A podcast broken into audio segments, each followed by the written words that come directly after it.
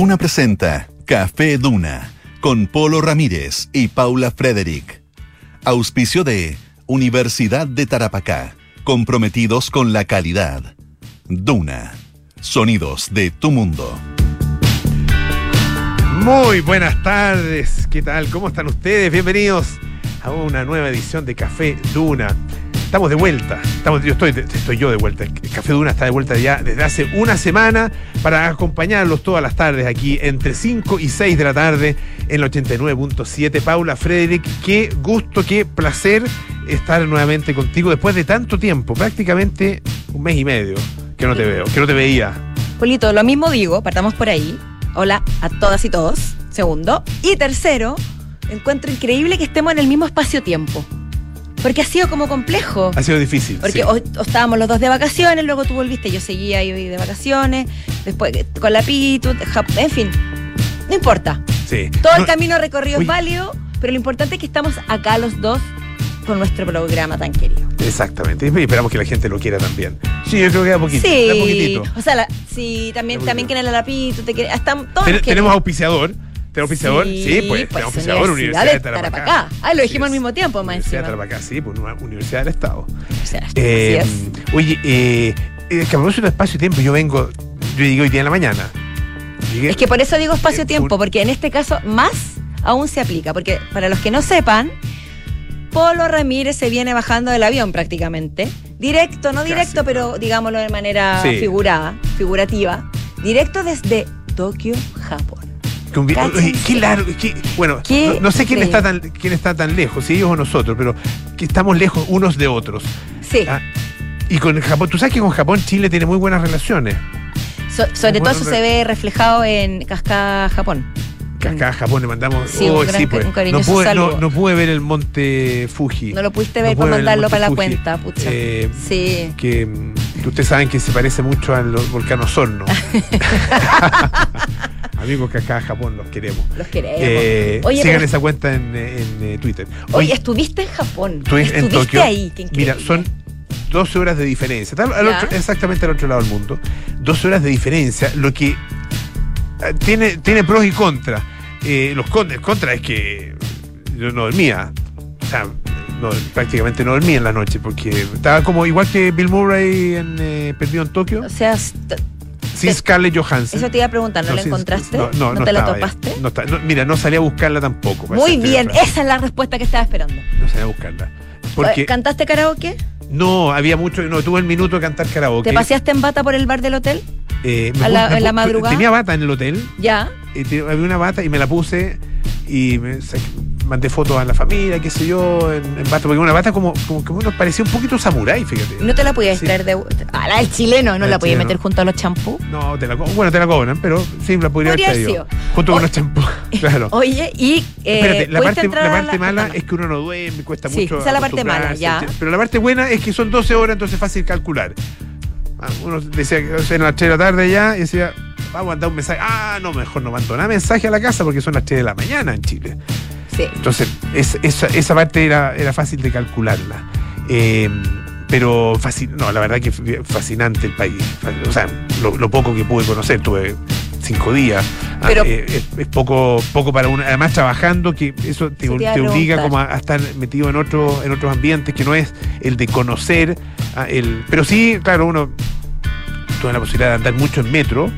Ah, un metro que tiene no sé cuántas líneas, son muchas, eh, y bastante complejo porque tiene mucho túnel, mucho, muchas estaciones eh, que se unen unas con otras y donde uno pasa. Debe ser la- una maraña. si uno se pierde acá, yo me pierdo en, no sé, por la estación Tobalaba, ah, eh, imagínate cómo lo que puede ser esa multiplicado por 20. Uno se pierde en español, se pierde. En tu- ¿Qué en te tu- lo que en ser en tu japonés? País, en tu país, me, me pierdo en Tobalaba. Imagínate cómo, cómo me, me perdía en Shinjuku. Oye, Polo, y además de eso, contemos también que no solamente fuiste a Japón, que es allá una hazaña, una odisea y, y impresionante, sino que además viviste un momento especial, que fue la maratón de Tokio, La maratón y de pudiste- Tokio, sí, donde pues. pudiste compartir con un con una familia maratonera. contamos- ¿Cómo se diría? Maratonista. Contamos esa historia maratonera. en, eh, en aire fresco. la- la Ya. contamos. Una familia efectivamente que, que logró un récord Guinness. Es, es bien interesante porque ellos vienen, corriendo maratones de hace ya va- varios años, eh, más o menos 2012, un poquito más de 10 años. Pero el 2016 corrieron una maratón, que es la, que es el maratón de Berlín, que pertenece a un- al grupo de las seis maratones más importantes, más conocidas, ¿Cuáles son? que son las majors. ¿Cuáles son? Son Berlín, son tres, tres en Estados Unidos y tres fuera de Estados Unidos. En Estados Unidos, Nueva York, Boston y Chicago. Perfecto. Fuera de Estados Unidos, Berlín, Londres y Tokio. Bueno, esta familia, la familia Lobo, eh, papá y cinco hijos, cinco, cinco hijos hombres. Y eh, todos, todos trotadores, todos maratonistas. Y bueno, en 2016 corrieron Berlín y a uno de ellos se le ocurrió, oye, ¿qué pasa si corremos todos? Y si corremos todos, ¿no seremos algún, no será un récord? ¿No seremos récord? Y bueno, empezaron a averiguar y él mismo mandó una carta al libro de récord de Guinness. Y le contestaron. Y le contestaron, le dijeron, ¿saben qué? Nos interesa. Ya. Nos interesa eh, y esto puede ser efectivamente un récord y le vamos a, vamos a hacer una investigación. Se demoraron seis meses, le dijeron, nos, nos tomamos nuestro tiempo, nos tomamos seis meses. Y les mandaron un formulario hecho específicamente para este, para este récord. De, de pa- de esta familia chilena. Chilena. No olvidemos. Sí, o pues, sea, familia recordemos chilena. ese Sí, pues, detalle, que ese no es detalle interesante. menor. Claro. Sí. Entonces, bueno, le dijeron que efectivamente, si cumplían con todos estos requisitos, demostrar la- el parentesco, que se- que demostrar que habían corrido las carreras y todo, eso, y si lograban la sexta carrera, que, iba a ser en Tokio, o sea, en, eh, bueno, ahí no, había, no, no sabían todavía el orden en que iban a correr, pero tenían presupuestado correr en Tokio, la última, si lograban correr los seis, las seis eran récord. Entonces, era interesante saber si efectivamente lo iban a lograr. Perdona, Ah. un detalle, o sea, no un detalle, un dato. ¿Cuánta, ¿De cuántas edades estamos hablando? ¿Entre qué y qué edad los hijos? Entre los 30 y pocos, ¿Ya? ah, 34, 35 y los 22. Ah, son todos No, más 23, grandes. ya. 23. Sí, son No todos hay grandes. adolescentes ni No, niños. no, el, el- el más chico, que de hecho hizo un tiempazo en la, en, en la carrera, eh, el más chico empezó a los 18 años. Ya, perfecto. Tiene 24 ahora, 24, 25 por ahí. O sea, ahí está, está dando el examen de grado ahora, en un mes más en, en Derecho. Bueno, el punto es que eh, finalmente tuvieron algún un, un contratiempo que, que los tenía bastante preocupados, que era una lesión bien, Ah, bien jodida de, de uno de los, del mayor de los hijos, eh, una lesión, un edema eh, eh, eh, óseo, ah, eh, que por estrés, y eso, eso se puede convertir en fractura por estrés. Ah, y las fracturas por estrés son, son bien complicadas. El, me acuerdo el Chino Ríos tuvo una fractura por estrés en la columna. Y, y bastante joven. esa- y esa le complicó siempre. Bueno, eh, no sé cómo estará ahora. No, no he, no he tenido. Pero tuvo, tuvo harto dolor en la carrera. Ah. Y es la gran duda si iba a poder terminarlo o no. Y la terminó. La terminó. Y la terminaron los seis. Ah, eh, entonces fue bonito porque, bueno, llega el último y después se juntan todos y recibe la medalla, la me- porque una medalla especial de las seis carreras. Ah, está la, la medalla de la- del maratón de Tokio y la medalla de los de lo que se llaman las Six Stars. Ah, las seis, las seis carreras estas que son las, las majors. Eh, y bueno, después tiene celebración ¿eh? y le entregan el premio Guinness. Y, y el- la persona que, que entregaba el premio es bien interesante. Ella es eh, norteamericano-japonesa, vive en Japón, ¿Ya? en Tokio. Eh, Mia Macmillan se llama. Ajá. Eh, bueno, perdón, eh, May, May Macmillan. May Macmillan. Eh, y andaba con uniforme, con un trajecito así, con una especie como de abrigo, con una insignia grande del libro de récord de Guinness. Y andaba con su, con su carpetita, ella chequeando dos cosas, porque se cumplieron dos récords en esta, en esta maratón. Uno, el récord de esta familia, la familia. Lobo, esta familia chilena, y ella tenía que certificarlo. Y tenía que certificar también que esta carrera era la carrera en la cual más personas iban a convertirse en estas seis estrellas. Ah, también era ¿Ya? la carrera en sí En tenía un sí, récord. Porque eran como tres mil y tanto. ah, Que iban, imagínate, tres mil y tantas personas que, han que aquí completaban las seis principales maratones del mundo. Chilenos también. Ah, Hay Sí. un par de. pa- Conozco, conozco uno, o sea, estuve, me encontré en, el, en, un, nada, en, un, en un- en un lugar con, eh, con una pareja chilena y ella, no sé si los dos, pero ella sí eh, me, me contó que había cumplido también esta- estas seis maratones. Así que era, era Six Stars, muy, muy- Six Stars, muy orgullosa. Oye, Polo, ¿y tú cuántas de estas carreras has completado? Yo dos. Ah, no estás Dos tan lejos. No, no estoy tan lejos, no. Vamos, vamos que se puede. Sí, sí, quedan cuatro. Pero por supuesto esta no la habrías podido correr. Habría sido mucho estar trabajando, no, grabando. ya hice, no, ya hice una carrera eh, trabajando y hice dos carreras trabajando en realidad. Una, una, una maratón y un eh, triatlón. Y no se lo doy a nadie. No. No, es cableador. No, no, no, mucho, mucho estrés, demasiado. Oye, alcanza- ¿puedo hacerte otra preguntita de Japón favor, antes no sé de si que estamos vayamos aburriendo a la gente, ese es el problema. No, pero, es que lo encuentro si, no, si se aburren, llámanos por teléfono. Sí. No, no tengo el teléfono acá. Pero las Eh, redes sociales resisten todo, así que ahí pueden hacer sus descargos. Mientras tanto, te pregunto, solo una pregunta. Sí. ¿En qué circunstancia de tu estadía en Tokio fue donde te sentiste más extraterrestre? O donde sentiste que estaba en un elemento o en algo que era muy bizarro, como que no, Ah, descolocó. me descolocó. me Bueno, me descolocó. imagino que muchas cosas, pero algo que te No, que o sea, mira, es, es un- es lo, lo que yo conocí, esta fue una experiencia muy corta, eh, insisto, eh, me encantó. ya. Me encantó y, y uno se siente muy bien, porque la gente es, es increíblemente amable y colaboradora ah, y buena onda. Hablan poco inglés ah, y nada de castellano, obviamente. Pero seguramente se Pero- comunican mucho pero- a través de gestos, ¿no? Sí, sí, y, y hacen el esfuerzo, la mayoría hace el esfuerzo, y en las tiendas, o, o si preguntas algo en la calle, o los guardias, por ejemplo, guardias del metro. De repente tenía un, ahí tuve un par de veces problemas con, la, con, el, con el boleto, que lo devolvía porque faltaba por pagar algo, qué sé yo, y bueno, no entendía mucho. Eh, y iba donde el guardia, el guardia amablemente te hacía todo, el- o sea, realmente muy amable. No nos pusieron, andábamos con una cámara grandota, cámara de tele, que son, son aparatosas. Ningún problema para grabar en, en- o sea, realmente muy, muy agradable en ese sentido. Es como sabiduría milenaria, sí, no sé, no sé, como, Como una cosa. es que Sí. como que Es no, entender no bien las cosas. Sí, pero no se, no se quedan pegados en, en detalles nimios cuando no son, cuando no son relevantes. Exacto. Sí son muy de detalle en términos de la demostración de respeto y Exacto. consideración hacia Ajá. el resto. Ah, Desde cosas como que son muy bonitas, además cómo envuelven, eh, tú compras algo y lo envuelven de una manera con un cuidado, con una dedicación, con un arte bien, bien notable. Ah, Los, los envoltorios japoneses, si compran alguna vez algo japonés, se van a fijar que el envoltorio es, es un arte en sí mismo. Hay Desde ese, ese tipo de cosas. Pero lo, lo que encontré raro es que, especialmente en un barrio que se llama eh, Akihabara, Ajá. eh, es un barrio eh, de, donde hay mucho negocio, mucho negocio sobre todo ele- de electrónica y de anime.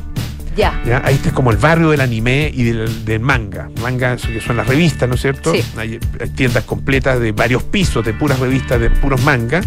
Y también anime con todo tipo de eh, monitos, objetos, de- de- de- del culto la- del anime.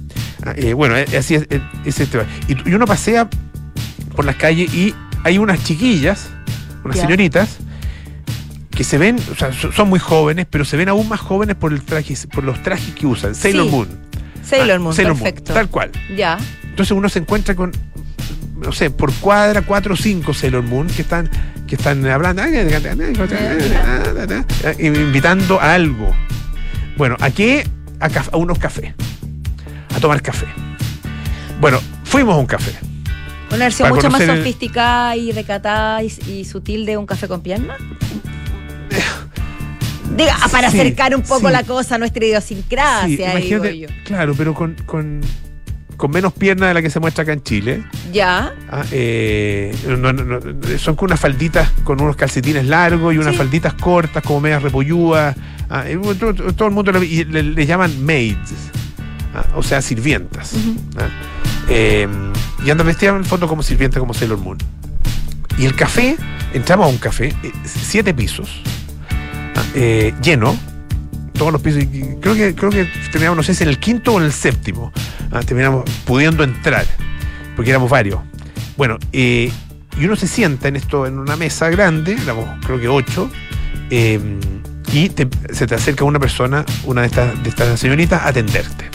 Ah, entonces te- pasa un, te, pregunta el nombre de cada uno, del el país de donde viene, el nombre de cada uno, y llega al poco rato con una, unos palitos, palitos para comer, digamos, con bandera chilena y bandera japonesa. Mira, el marketing. No, el marketing- y con una tarjeta de una tarjeta tipo tarjeta de crédito, que seguramente es tarjeta de fidelización, donde uno tenía que escribir su nombre y ella te hacía la traducción de tu nombre al japonés, a la, a la caligrafía japonesa, digamos, en ideograma. Eh, y después te explicaba el menú parte por parte, o sea, eh, Minuciosamente. Café por, minuciosamente, café por café. O sea, para ir a tomarte un café allá hay que tener tiempo. O sea, no lo tendríamos de auspiciadores porque estarían todos los programas explicando los cafés. Si fuera auspiciador. No, sería, un buen- sería bueno auspiciador Pero nosotros, sería un poco largo. Un poco largo, claro. Hoy día un, programa, un, un café por programa. ¿ah? Claro, Hoy día claro. vamos a hablar de el café con leche. Ah, Y bueno, había todo tipo de café, qué sé yo, con leche, sin leche, y con eh, todo tipo de té, mucho corazoncito, muchas cosas, era bastante, bastante, eh, eh, no sé, un poquito kitsch. Sí, Ah, pero, pero, puedo pero- visualizarlo. pero a mí lo que más me llamó la atención es un poco la estética, esa estética de, las de las estas niñitas, estas casi niñitas, porque son muy jóvenes y se ven aún más jóvenes. Entonces, ahí encontré que había una cosa media, no sé, entretenido. llamativa. Yo creo que deberíamos hacer una, una sección especial todos los días de polo perdido en No, no da. No, el, cambio de hora es lo más complicado. Eso yo entiendo, entiendo a Bill Murray. Terminar en un karaoke, sí. Pero Bueno, mira, yo te veo bastante Scarlett. lúcido. Sí, no, sí. Te percibo lúcido, así que no te preocupes. Es que el último día dormí bien. Ya. Y en el avión dormí bastante bien también. Entonces eso ayuda. Sí, eso ayuda. Yo te veo lúcido. Oye, te cuento. ¿De qué vamos a hablar hoy día? Sí, pues hoy día vamos Ah. a hablar, vamos a volver acá, digamos al occidente, porque yo creo que debe estar más, más enfocado este estudio en el occidente, que es un estudio que concluye que la equidad de género polo mejoraría la esperanza de vida tanto para hombres como para mujeres. Ah, mira.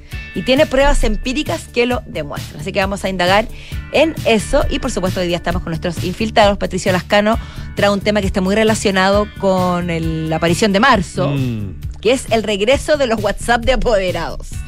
Estudios dicen que los padres creen que son infernales y agobiantes. Y yo creo que más que los estudios uno lo escucha a diario eso. A diario, sí. pues. Entonces habría que, es lo que quiere compartir eso en algunos estudios que se han hecho, lo peligroso que puede ser para los niños este excesivo uso de estos WhatsApp de padres y cómo deberían utilizarse.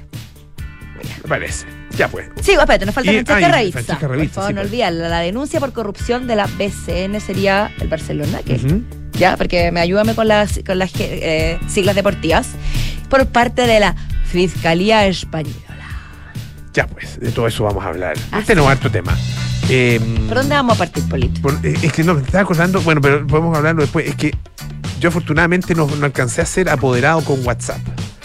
Y alcancé a ser con, con- apoderado con mail, obviamente. Pero creo que el mail es mucho Con menos mail. Pero es invasivo. menos invasivo, es distinto. Porque, porque si no, uno lo deja un rato el celular, o sea, no, tampoco tengo Claro. WhatsApp de apoderado. Nunca tuve el que se mejore, que se mejore, que se mejore. No, eso, eso afortunadamente no. Pero sí, sí metías de pata y con mail. El mail, el mail uno lo, lo reflexiona más. Claro, Ah. el WhatsApp pasa, los mails quedan. Cada una, cada cosa tiene sus pros y sus contras. Sí. Oye, vámonos a Inglaterra Sí, ahora, estamos muy internacionales. ¿Ya? Eh, porque claro, tenemos.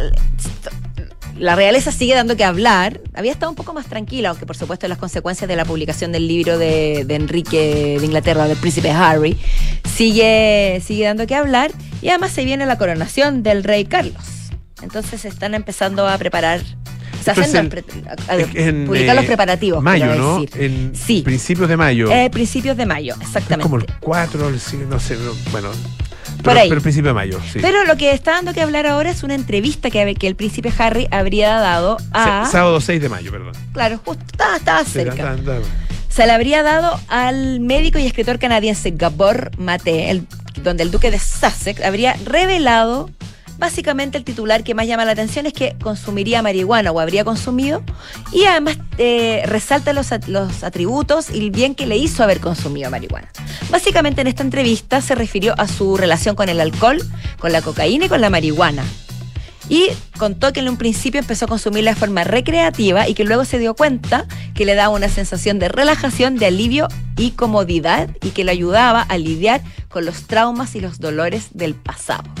O sea, sigue polemizando porque además de todas las declaraciones que hizo luego de la publicación de su libro, esto es como echarle leña al fuego. Mm. Si más encima la marihuana me, estoy de acuerdo, me relaja porque tengo traumas del pasado y sigue hablando de los traumas del pasado. Y admitió, por supuesto, también haber consumido ho- hongos al- alucinógenos y en ese caso, ya esto ya fue una hace unas semanas o meses, contó que lo habría hecho en la casa de la actriz Courtney Cox, una de las Ah, protagonistas de Friends. De Friends, ah, mira. Habría consumido hongos alucinógenos, pero ella lo habría negado a la, entre- a la revista Variety. Ay, yo no consumí nada con el príncipe Harry. No me metan a mí en el baile. Pero quién sabe cuál es la verdad. Pero y entre otras de las cosas que él dijo, también se refirió a algunos de los conflictos que estaba, había tenido con Meghan Markle, que habían tenido que eh, asistir a terapia y que estaba bastante, a pesar de todo lo que había sufrido, estaba bastante contento de ver crecer a sus hijos en Canadá y lejos de Inglaterra. Porque No, así sí. podían estar más libres y crecer lejos de un ambiente que les habría hecho daño. Yo no quiero ser moralista, Adelante. no, no- no quiero ser moralista, eh, pero me, me chocan pers- personalmente, me chocan estos mensajes ah, de, de, como de, de entre idealización y frivolización del consumo de droga. Sobre todo si eh, eres una figura pública. Sobre todo si eres una figura pública, sobre todo si eres parte de la realeza, que es por definición la entidad más privilegiada de, de un Estado, de un país. Ah, No hay nadie más privilegiado que la, que la familia real. Y por lo mismo, no hay nadie que tenga acceso a más posi- a posibilidades en su vida que eh, los integrantes de esa, de esa familia. Eh, por lo mismo, el fumar, para él, el fumar marihuana y el efecto que puede tener es completamente distinto al que puede tener en una persona que no tiene, que no vivió, ah, eh, que no tiene esos, esos privilegios. Ah, eh, y entonces, esta cosa, esta como idealización, insisto, de la, del, del consumo de drogas, eh, llega y, y puede llegar sobre todo a los jóvenes. eh, y se sabe y está de- demostradísimo ah, por estudios de- de- a lo largo de muchos años eh, que eh, sobre todo en jóvenes que están todavía en, en desarrollo ah, de sus capacidades cognitivas tiene efectos muy graves. que también y los pueden llevar a otros tipos de. Además, se pueden abrir otras puertas. Se abren otras puertas hacia Gente otras con drogas. situación de riesgo. Gente que y tiene además, genéticamente. que- claro, tienen más, más propensión. más propensión a la adicción Exacto. que otros. Entonces, no sé, yo lo encuentro irresponsable. ¿Crees que Harry sí que es poco consciente de lo que dice? Harry en general. Es que Porque yo creo cada que, entrevista saca más polémica que la que anterior, cuando- ¿no? Yo creo que todavía no tiene conciencia de, de el, el extremo del mundo privilegiado en el que él se crió. Ah, Entonces habla como, como si él fuera un ciudadano común y corriente. Y no es un ciudadano común y corriente. Nunca lo ha sido y nunca lo va a ser. Y nunca lo va a hacer. Y su historia lo determina, aunque él diga Claro. que no, que él puede cambiar y que puede ale- alejarse de esa realidad y ser una persona, entre comillas, distinta o normal, siempre va a llegar consigo el peso de su historia. Así es. Oye, eh, musiquilla. Musiquilla. Por favor, por favor, hágame los Cámara honores. obscura. If, if looks could kill.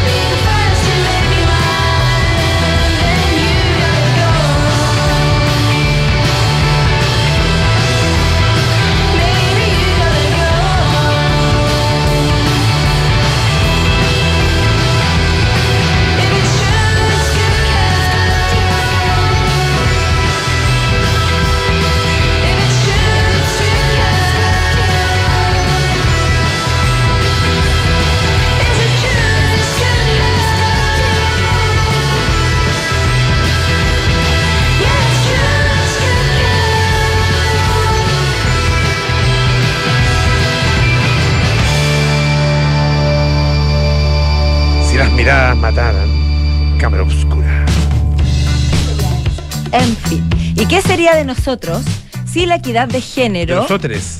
eh, perdón, de nosotros si la equidad de género no fuese una preocupación gubernamental, social, políticas públicas, etcétera. Si fuera un tema que desde hace un tiempo se gira, eh, maneja también un poco la agenda y giramos en torno a eso. Pero lo cierto es que un estudio publicado por BioBio Chile y realizado en Plus One, Plus One literal, dice que eh, la expectativa de vida de los hombres también se vería beneficiada por una sociedad con mejor equidad de género. Esto habría concluido el primer estudio que hace, que mide en el fondo este parámetro a nivel global. Es decir, no solamente las mujeres serían beneficiadas con esta equidad de género, que es lo que uno podría llegar a pensar a, a simple vista, ¿no? Sino que eh, al estudiar La sociedad como un todo. La La so- sociedad- toda. La sociedad, sociedad toda. toda, la sociedad toda estaría beneficiada por esa particularidad. Así que, según lo que se dice en este estudio, se hacen notar, este estudio, perdón, se hacen notar ciertas diferencias en distintas regiones, de acuerdo con el desarrollo socioeconómico y por proximidad geográfica. Y se evidencia que aunque en un principio, por supuesto, eh, las más beneficiadas son las mujeres, eventualmente el proceso ayuda a los hombres, mira, a vivir más tiempo y que la brecha se, la, la brecha se empieza a estrechar con el tiempo también. Tendría, tendría injerencia no solamente en el desarrollo económico y social, sino que también en la calidad de vida y en la esperanza de vida de los hombres. Yo creo que es bastante mm, interesante lo que se plantea. Eh, eh, una de las cosas que, que dice este estudio textualmente es que conforme los países hacen mayores progresos hacia la equidad de género y se les permite a las mujeres la oportunidad de participar más en política, economía Exacto. y vida social, toda la comunidad cosecha la recompensa. La comunidad toda. Está bien, está bien. La comunidad toda. Aquí agrega en un último reporte que el Foro Económico Mundial habría alertado que e- eventos globales como el aumento del costo de la vida, que lo hemos podido presenciar todos y seguramente es algo también global, la pandemia, que siempre sale a la luz y siempre sigue teniendo sus consecuencias, las crisis climáticas y de los refugiados, todas las problemáticas que vemos hoy, además los conflictos internacionales estarían causando un estancamiento, un estancamiento en los esfuerzos hacia la paridad de género. O sea, habría un retroceso o más bien una pausa. Tú sabes que es, es- es interesante esta mirada, sobre todo cuando se plantean eh, los efectos económicos de, cier- Claro. de ciertos fenómenos, de ciertas realidades. Y recuerdo un, un informe que se hizo en Inglaterra, no recuerdo el- exactamente el, quién lo hizo, eh, no, no, lo voy a, no me voy a acordar ahora, pero es un informe muy conocido que valorizó ¿Ya? valorizó el impacto del cambio climático en, eh, en, la en- en el mundo, digamos, desde, el impacto Desde el económico, económico. impa- impacto económico del cambio climático. Eh, le puso números, le puso plata. ¿ah? Dijo, esto cuesta tanto, esto nos cuesta tanto.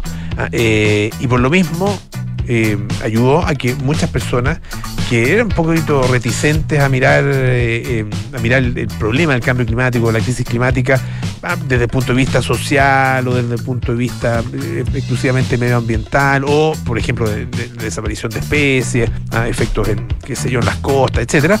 Bueno, ahora sí ponían atención.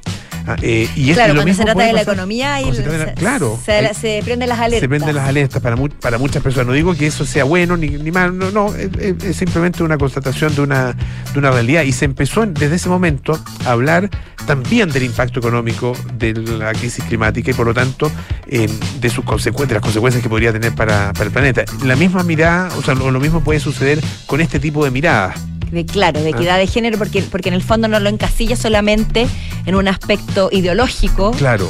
o social. O, valórico. O valórico, que, sino puede- que- también puede estar en ese contexto, sino que económico y muy práctico. Yo creo que es también, como dices tú, no es bueno ni malo, simplemente hay gente, hay personas que ven la vida, que priorizan en su vida otro, o que incluyen en sus Mm. prioridades distintos aspectos y algunos priorizan también lo más, la tranquilidad, la estabilidad económica Bueno, es que y social. Claro, es que esto también una, un, un- un mayor progreso económico, mayor desarrollo económico, una sociedad más rica, finalmente, es una sociedad eh, de, con, con mejor salud, digamos. ¿no? No, no- no salud directamente, o sea, no salud literalmente, sino que una, una sociedad Más más, salud- sana. más sana. Sí. Una sociedad más sana. Es cierto. Eh, en la medida en que sea, claro, más inclusiva. Eh, y, es, y esto, lo interesante es que esta inclusión no es efecto del progreso, no es efecto del desarrollo, sino que más bien es una causa. Sí. Eh, y, y bueno, eh, una, una muy- un muy buen tema, una, una, una, una muy buena reflexión para hacerla además en este día y sobre todo mañana, Ah, digamos, ah, previo, exacto. previo al, eh, al 8 de marzo. Esto es un adelanto que estamos realizando. Nosotros mañana también haremos, por supuesto, alusiones a este día tan importante. Ahí hay convocada Sí. marcha, sí. Sí, Me acuerdo una mar- la- ¿Cuál fue la que fue? Una gigantesca. 2019. 2019. Días previos al destape de la, o sea, al, Meses. No. Meses- meses. del, de, la, de la pandemia. Ah, entonces 2020. Perdón, 2020. Yo fui. 2020, 8 de marzo, eh, sí, fue multitudinario. Pero del 2019 también fue grande. claro, si- puede si ser. Yo no estaba, pero Si sí, mal no me acuerdo. si mal no te acuerdas. pero sí, mañana hay varios eventos convocados, conciertos, encuentros y actividades variadas Mm. respecto a. Bueno, para terminar, una cosa que, que se me fue a comentar. Este, este estudio analizó 156 países entre Ya. 2010 y 2021, es decir, abarcó bastantes naciones Mm. y bastante diversas entre sí. Así que es un estudio eh, ta- también muy transversal. Oye, em, muy importante lo siguiente. Fundamental, construyendo un futuro de calidad. Universidad de Tarapacá, institución líder en el norte de Chile. Universidad del Estado. Y Paulito, también tenemos un notición porque vuelve Icarito, Icarito, renovado. mira. Icarito es de mi generación y también de la También tuya, de la ¿no? mía, sí, pues. sí, bueno. Sí, claro que sí, pues. Icarito es parte de nuestra historia. Y es, la- Mira, es el mejor ayuda tareas para todo el año escolar. En enseñanza básica y ahora también en enseñanza media. Así que ingresa a icarito.cl y descubre todo el contenido desarrollado por expertos en ocho asignaturas. Te esperamos en www.icarito.cl. Oye, nos vamos a la pausa y tenemos, por supuesto, a nuestros infiltrados, Patricio Lascano y Francesca Ravizza, em, en unos segundos más. Espérenos. Universidad de Tarapacá, 41 años construyendo un futuro de calidad, con un modelo educativo centrado en las personas y contribuyendo al progreso nacional y regional. Top 10 en calidad académica y productividad científica. Universidad de Tarapacá, Universidad del Estado, protagonista en la custodia y preservación del patrimonio cultural milenario chinchorro. Custodiamos el pasado, construimos el futuro. Banco de Chile, en acción con Desafío Levantemos Chile, te invitan a ver el programa de televisión Desafío Emprendedor, un programa que busca promover el emprendimiento en el país y premiar a quienes entregan productos o servicios de manera sostenible e innovadora. Semana a semana iremos descubriendo a los 32 finalistas del séptimo concurso nacional Desafío Emprendedor. No te lo pierdas, todos los sábados a las 15 horas por las pantallas de TVN, porque aquí estamos y aquí estaremos con el motor de Chile, Banco de Chile, el Banco de las Pymes. Edificio Lift de Inmobiliaria Hexacón. Es un espacio para vivir en la mejor ubicación de Vitacura, en un barrio tradicional, a pasos de todo lo que necesitas. Vive conectado con el diseño y la ciudad, en departamentos de dos y tres dormitorios. Un proyecto donde la arquitectura está concebida desde el atrio principal, lo que define un estándar residencial superior. Conoce más en www.exacon.cl. Control, llegó marzo y ya estamos en modo digital con Defontana. Inteligencia de negocios, check. Recursos humanos, check. Integración a bancos e e-commerce, check. Contabilidad y finanzas, check. Abastecimiento, check. Todo bajo control y eficiente. Mi empresa está lista para despegar. Prepárate para un año desafiante y despega la eficiencia con Sapiens de Defontana, el ERP para medianas y grandes empresas que te conecta con todo. Asegura tu cambio a Defontana ERP con nuestro nuevo migrador automático ahora en defontana.com. Europa, Asia, América, Gran Bretaña, Estados Unidos, Chile. ¿Y entonces dónde invertir nuestro patrimonio? En MB Inversiones pensamos que el mundo está lleno de oportunidades. Lo llamamos Inversiones sin Fronteras. Por eso, cuando invertimos, buscamos en los cinco continentes para obtener los mejores y más seguros retornos para nuestros clientes. Acércate a MB Inversiones y cuenta con nuestra asesoría personalizada, porque en MB Inversiones invertimos sin fronteras. Conoce más en mbi.cl. MB Inversiones, desde 1998, coinvertimos sin fronteras. Sofía querida, no quiero que te asustes. Quiero contratar anticipadamente los servicios funerarios de María Ayuda. Quiero estar preparada y tranquila. Abuelita, te encuentro toda la razón. Y así, cuando llegue el momento, yo y todos tus nietos te podremos despedir con la seguridad que así querías que fuera. Descubra la tranquilidad de acceder a una compra anticipada de servicios funerarios, ayudando a los miles de niños y niñas de la Fundación María Ayuda. Más información en funerariamariaayuda.cl. Estamos contigo cuando más nos necesitas. En Sonda, trabajamos para que disfrutes tu vida, impulsando la innovación y el desarrollo de soluciones que acompañen la transformación digital de las organizaciones de hoy.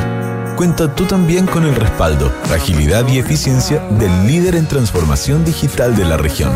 Conócenos en sonda.com. Porque en Sonda trabajamos para que disfrutes tu vida. Sonda. Make it easy.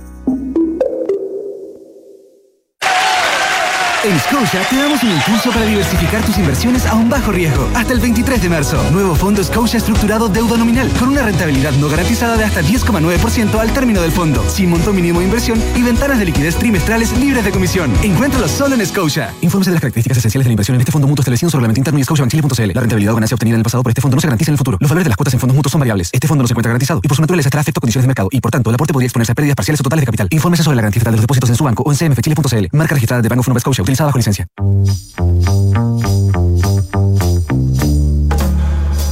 Son los infiltrados en Café Duna.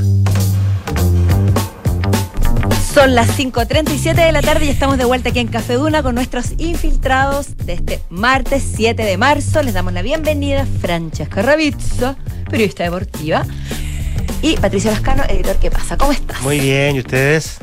Acá bien. Pues contento bien, de, estar, contento. de tenerlos de vuelta y contento de también, me imagino que ustedes también estarán contentos de que nuestro querido Polo se haya bajado del avión directo desde Japón para estar con nosotros. Y si no están contentos, no lo van a decir. Y si, y si- y si no están contentos, tampoco tienen mucho que hacer. No, no, Se lo tienen que lo bancar igual. Uno lo siente de todas maneras el cariño. Uno lo siente. ¿Sabes, Pato? Te voy a mandar un WhatsApp para, para agradecerte la buena onda. Muchas gracias. Pato nos trae volvieron, los, volvieron los WhatsApp de, Sí. de apoderados. ¿ah? Se le apareció marzo, se le aparecieron también los WhatsApp y los famosos grupos de WhatsApp de apoderados. Oh. Tan odiados, tan vilipendiados, pero tan útiles. ¿Son útiles, Pato? Son útiles porque finalmente dentro de la vorágine de información que ahí se da, eh, también hay información que efectivamente sirve y que y, y es la razón por la cual muchos apoderados pertenecen y siguen en esos grupos, porque si no, porque si se retiran de esos grupos, quedan fuera de mucha información valiosa. O sea, el tema es el exceso de información, lo malo entendido y que eso es agotador. Mm. Pero dentro de toda esa vorágine de información siempre hay información útil.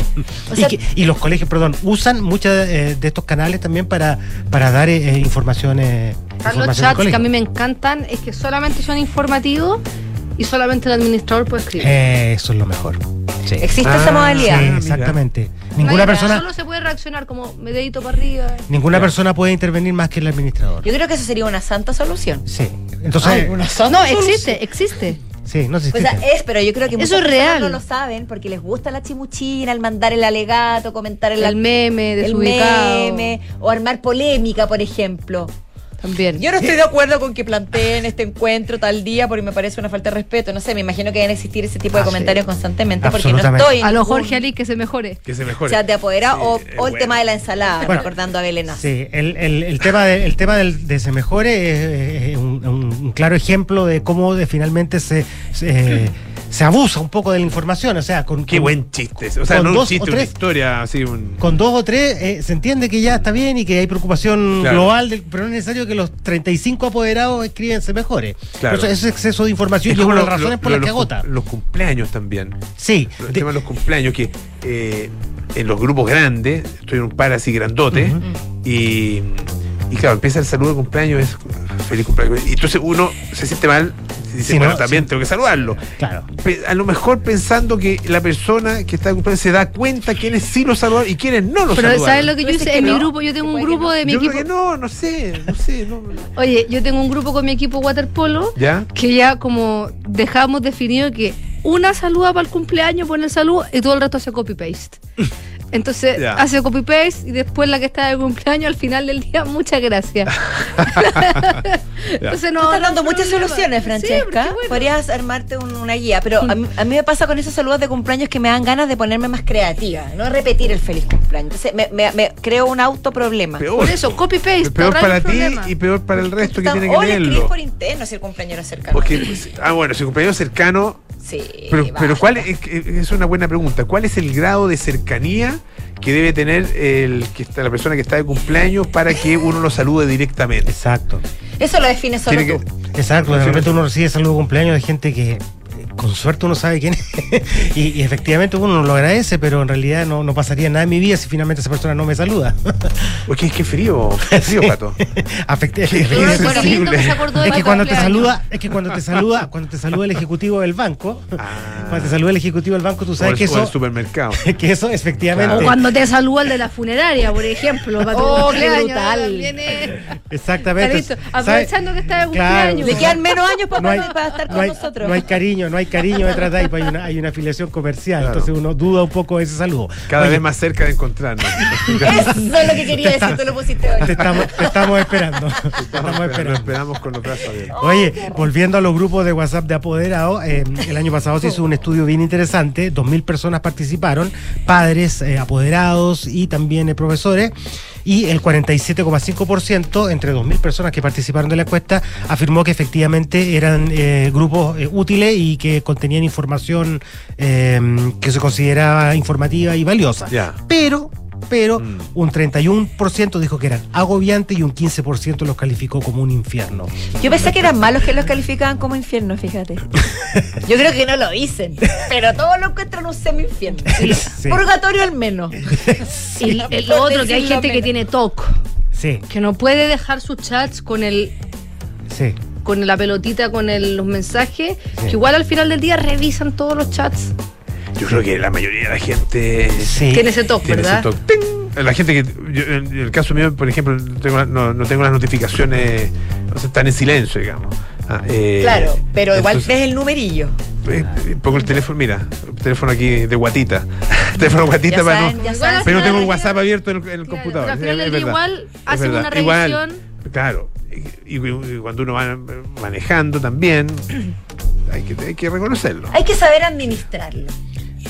Sentido común. Pero, ¿qué pasa con los niños? Porque tú dijiste- Bueno, decías, Pato, que podía ser peligroso. Sí, efectivamente, el tema ha escalado, eh, ha escalado a tal nivel que la UNESCO, de la ONU, eh, ha intervenido un poco en el tema y ha recordado y le ha pedido a los padres y a los apoderados tener cierto cuidado con el manejo de estos grupos de WhatsApp, porque finalmente todas estas eh, disputas que se pudieran generar pueden repercutir en los niños y generar también disputas entre los menores que pueden ser bastante más peligrosas, ciberbullying, ciberacoso, etcétera. Entonces, los padres y los apoderados deben dar un poco el ejemplo también el comportamiento que usan en, esto- en- en estos grupos. Pero en el, en el sentido de que en un chat de apoderados tiene repercusiones en los niños. Exactamente. Porque un papá le dice, oye, la mamá de tal. Exacto, porque porque finalmente tú puedes transmitir un poco lo que se generó en el chat, eh, porque el niño puede tomar el celular, lo que es muy habitual, Sí, eso mismo. porque alguien algún niño le puede entonces por eso la UNESCO interviene y dice, o sea, utilicemos este, esta herramienta para lo que es y que es para hacer un canal de información útil para los niños y los apoderados, no más que eso.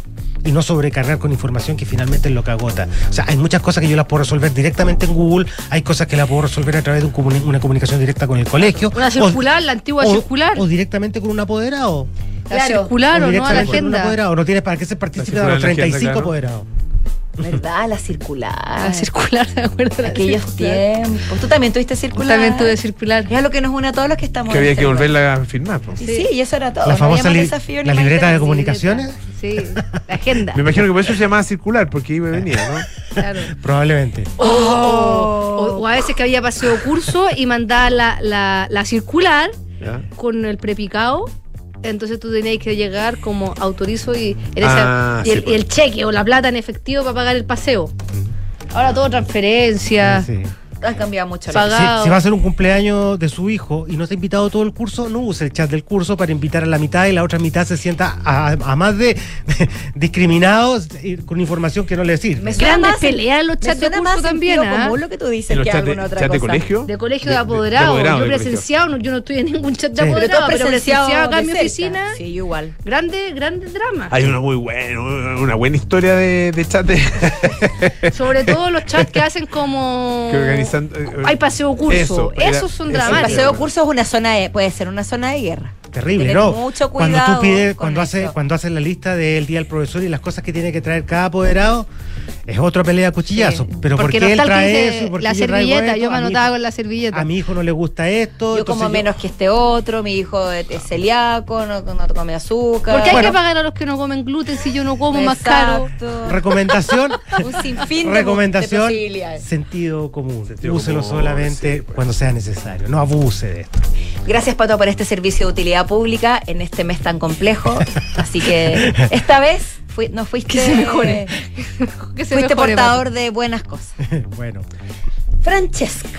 Yo no traigo nada tan amoroso. ¿No? No, porque mm, Puta. la Hay, fi- li- hay líos. hay líos. Hay líos en Barcelona con el Uh. FC Barcelona porque la Fiscalía Española va a denunciar al Club Barcelona por corrupción continuada en el deporte. Grave, ¿por qué? Porque el 15 de febrero pasado hubo una investigación, se supo, donde la Fiscalía estaba eh, investigando 1,4 millones de pagos en, en tres años a una empresa que se llama Dasnel. Y esta empresa era de, es de José María Enríquez Negreria, que por ese entonces era el vicepresidente del Comité Técnico de Árbitros. El órgano, es como nuestra comisión de árbitros, la comisión técnica de árbitros, de, el equivalente en nuestro país. Él creó esta empresa en 1995, apenas un año después de haber sido nombrado número 2 de este de este de este órgano y solo tres años después de dejar de ser árbitro y dedicarse 100% a la comisión. Además, coincide con que los pagos que le realizaba el Barcelona dejaron de ser en 2018 cuando Enrique Negreira dejó el cargo. ¿Y qué servicio le entregaba? Le entregaba em, según el Barcelona, informes técnicos relacionados con el arbitraje profesional y eh, Negreira dice que asesoraba al club sobre los árbitros en los que iba a encontrar este partido. O sea, lo que explican es que eh, básicamente ellos justifican que le paga, el Barcelona les pagaba para tener un asesoramiento técnico sobre cómo eran los árbitros y poder eh, tener como un arbitraje neutral. Pero él no era independiente en el fondo, porque seguía, estaba metido en la comisión En la comisión técnica, En la comisión, la comisión de árbitros Claro, y porque, además porque eso puede, puede ser perfectamente una asesoría, ah, una, Claro. una especie de consultoría eh, completamente legítima, ah, si es que él no pertenece a ninguna instancia que tenga incidencia en... eh, Claro, en- porque hay conflicto en- interés en este claro, caso. Se produce conflicto de interés. Y, bastante evidente el conflicto de interés. Y más encima dicen, porque lo que lo que dice, eh, porque el Hacienda hizo una inspección y dicen que querían asegurarse de que no se tomaban decisiones en su contra y eh, dicen que además no hay ningún documento que acredite esta transacción. O sea, no hay ningún documento que diga, este es el informe.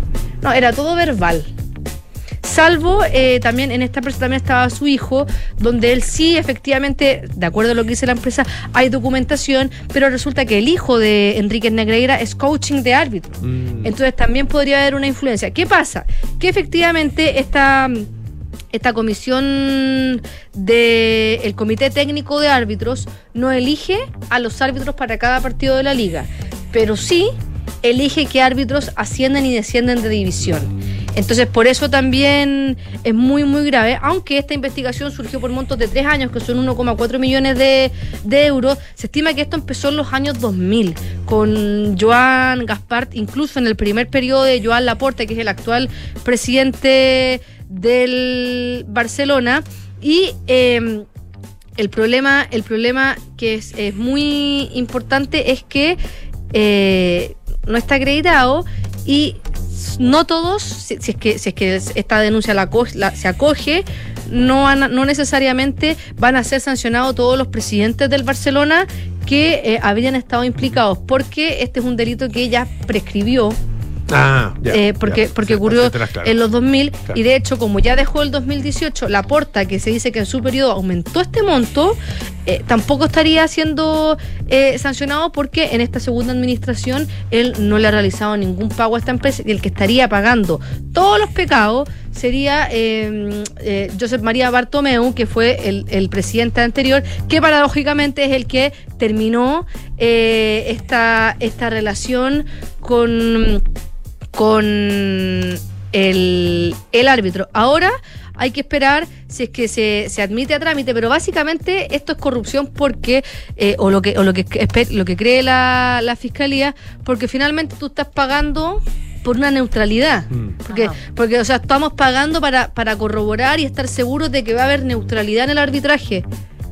Eso es. Pero eso no debería ser eh, dado Eso, por eh, hecho. dado Claro, claro, o sea, uno tiene que dar por hecho que el arbitraje. va a Nuevamente ser- el sentido común. Y como dice menos, Polo, el si menos hay un común. ex árbitro que ya no participa en ninguna comisión técnica, que hace, hace a lo mejor un negocio, que tiene una empresa privada, que dice, mira, este árbitro arbitra así, este árbitro arbitra no sé cuánto, eh, estas son las jugadas que se cobran, te co- este te cobra esto, porque ya eso es válido y es un negocio porque no, no tiene ninguna injerencia finalmente en, en el trámite del partido. Claro. Pero esto se presta para eso. ¿Qué dijo la UEFA? Porque Ajá. esta es una, una federación que igual está em, europea.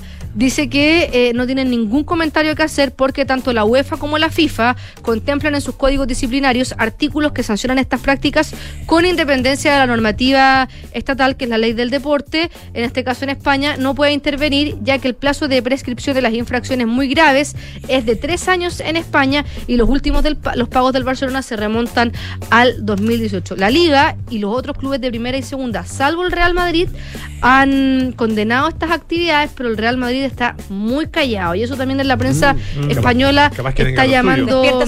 Claro, Sospechoso. eso sí, Hacienda ha- estado la- revisando las transacciones y prácticamente todos los únicos pagos que recibían eran del Barcelona. Pero igual. eh, Y Piqué no está metido en esto, ¿no? está metido en todo, verdad, no, todas. quizás, quizás lo Piqué. sabía. Oye, ya pues nos tenemos que ir, desgraciadamente. Sí. Francesca, Patricio, Nos vemos. muchísimas gracias por estar acá Chao, todos chao. todas las semanas.